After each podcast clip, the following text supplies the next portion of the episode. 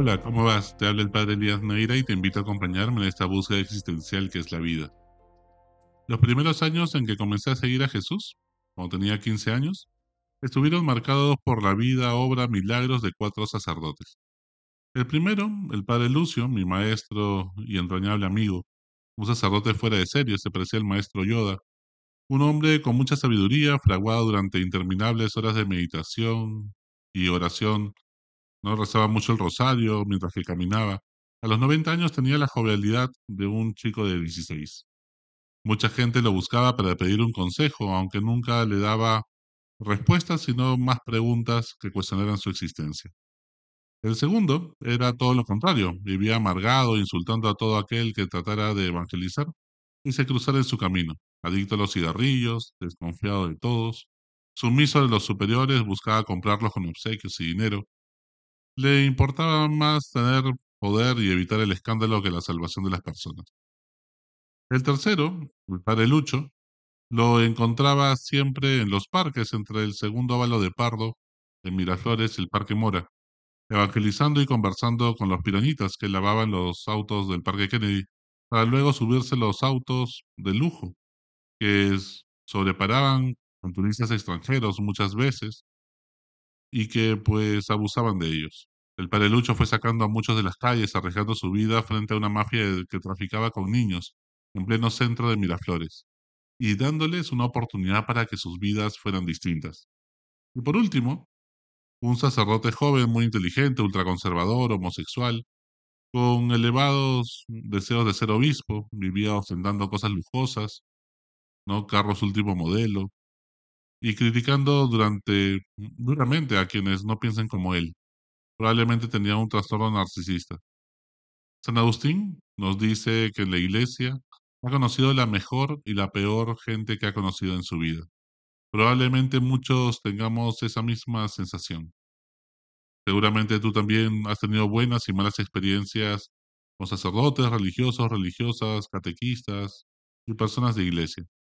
Estos cuatro sacerdotes me marcaron mucho sobre quién yo quería ser y cuál era mi misión.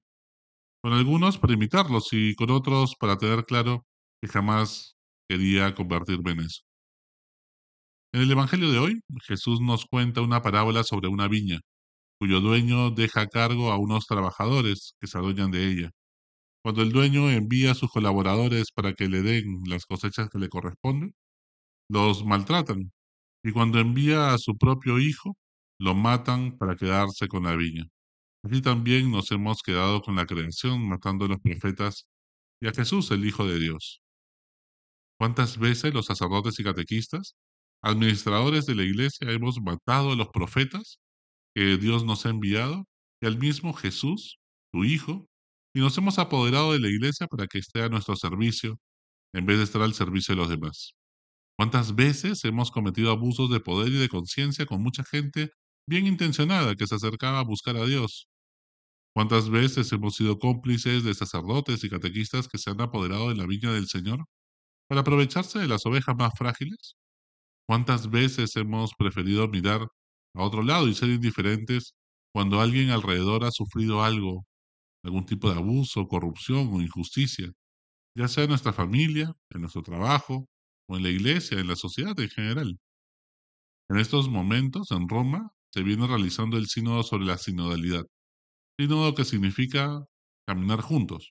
Es una característica constitutiva de la Iglesia y que a veces se ha perdido un poco y queremos recuperar para ser más parecidos a la Iglesia que Jesús soñó.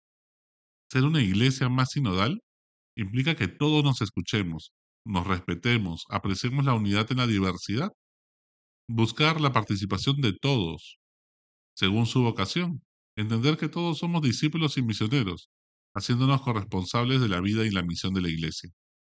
En este contexto, uno de los principales males que el sínodo quiere evitar en la Iglesia es el clericalismo, que daña la cultura.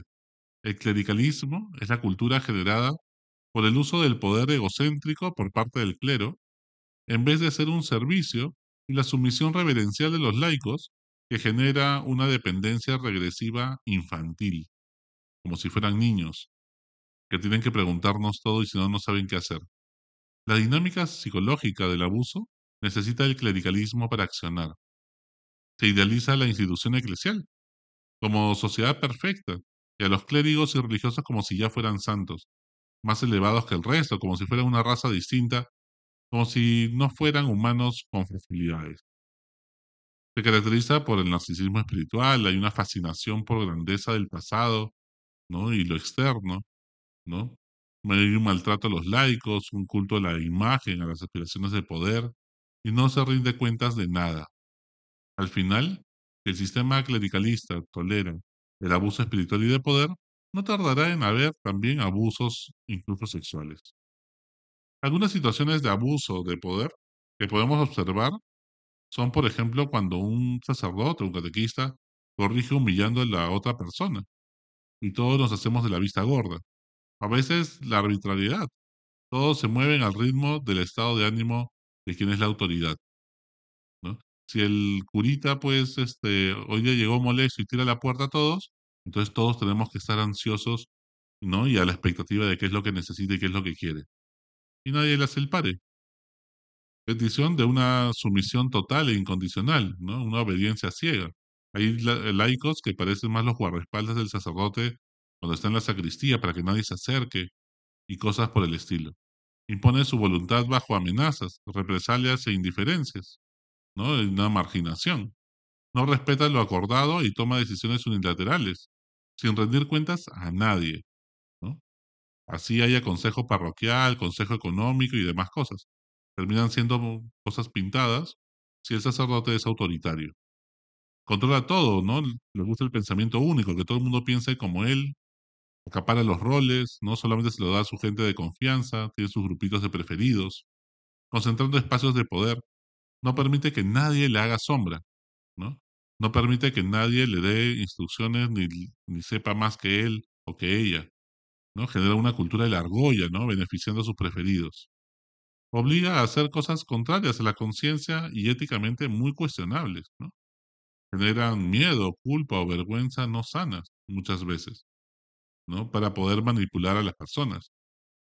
¿no? Pedir que cuenten detalles íntimos de su vida afectiva o sexual a esta persona, ¿no? Decide quién es tu director espiritual o con quién te confiesas, cuando eso es decisión de cada persona.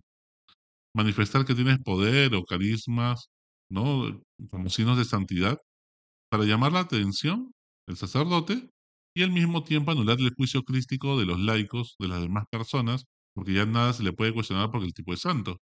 Y así puede hacer lo que quiere y no tiene que rendir cuentas a nadie decidir cuándo y con quién confesarse o hacer decisión espiritual, ¿no? exige exclusividad. Si conversas conmigo o eres de mi grupo, o participas en mis grupos o de esta parroquia, entonces, o en mi movimiento, no tienes por qué hablar con nadie más, ¿no? Que sea de otro movimiento, de otro grupo, porque no nos entenderían. Manipular para que pienses ideológicamente como él, ¿no? ¿Qué películas puedes ver? ¿Qué ropa ponerte? ¿Qué fiestas puedes ir a cuáles no? ¿no? ¿Qué libros leer? ¿no? Te hace casi que libros están prohibidos, por quién tienes que votar en las elecciones y demás abusos espirituales que pueden haber.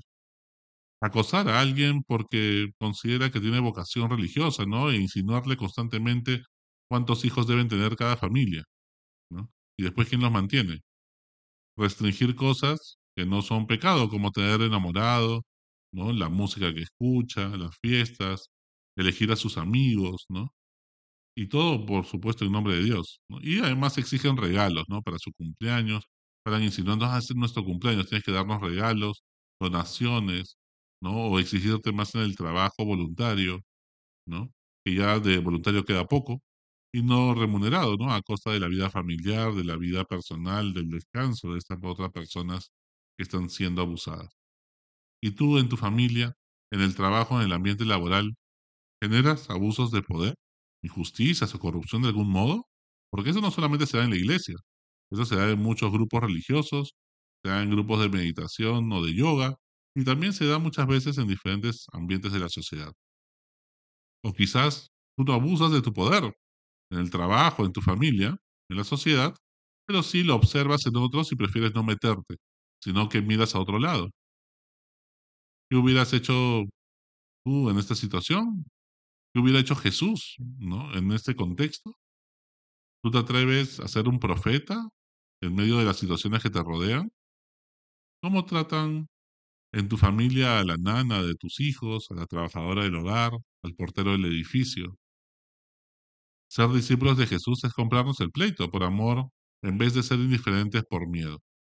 Nos hemos acostumbrado muchas veces a vivir con violencia en nuestro hogar mismo, ¿no? Y nos hemos apoderado de esta viña del Señor, ¿no? En el cual es mi familia y yo hago lo que quiero y yo decido sobre ellos, sobre mis hijos y mi esposa, y no es así. En el trabajo o en la sociedad igual. Por ejemplo, estas cosas son violencia, ¿no? Sea en el trabajo, porque así sea tu empresa, o también en el contexto familiar. Las bromas hirientes, el sarcasmo, es violencia. La ley del hielo, dejar de hablar a alguien porque estoy molesto, es violencia. Chantajear, engañar, sacarle celos posesivos, culpabilizar a alguien cuando es inocente, o exagerarlo, descalificarlo, ridiculizar a alguien en público, ¿no? Humillarlo en público, insultar a alguien es violencia. Ser controlador, intimidar a alguien, amenazarlo de alguna manera así sea indirecta, transgredir su intimidad, ¿no? Viendo, por ejemplo, sus redes sociales o su celular sin su permiso, ¿no? Eh, pellizcar a alguien, empujar, golpear jugando a alguien, ¿no? Es violencia. Estamos llamados a ser una iglesia donde quepan todos. La iglesia tiene que ser un lugar donde nadie se sienta excluido. Allí están todos los medios de salvación, todo lo que necesitas para ser plenamente feliz. Por eso no podemos excluir a nadie por su raza, por su sexo, por su orientación sexual, por su cultura, por sus gustos, por su edad. Y eso no quita que todos somos pecadores necesitados de conversión y de la misericordia de Dios.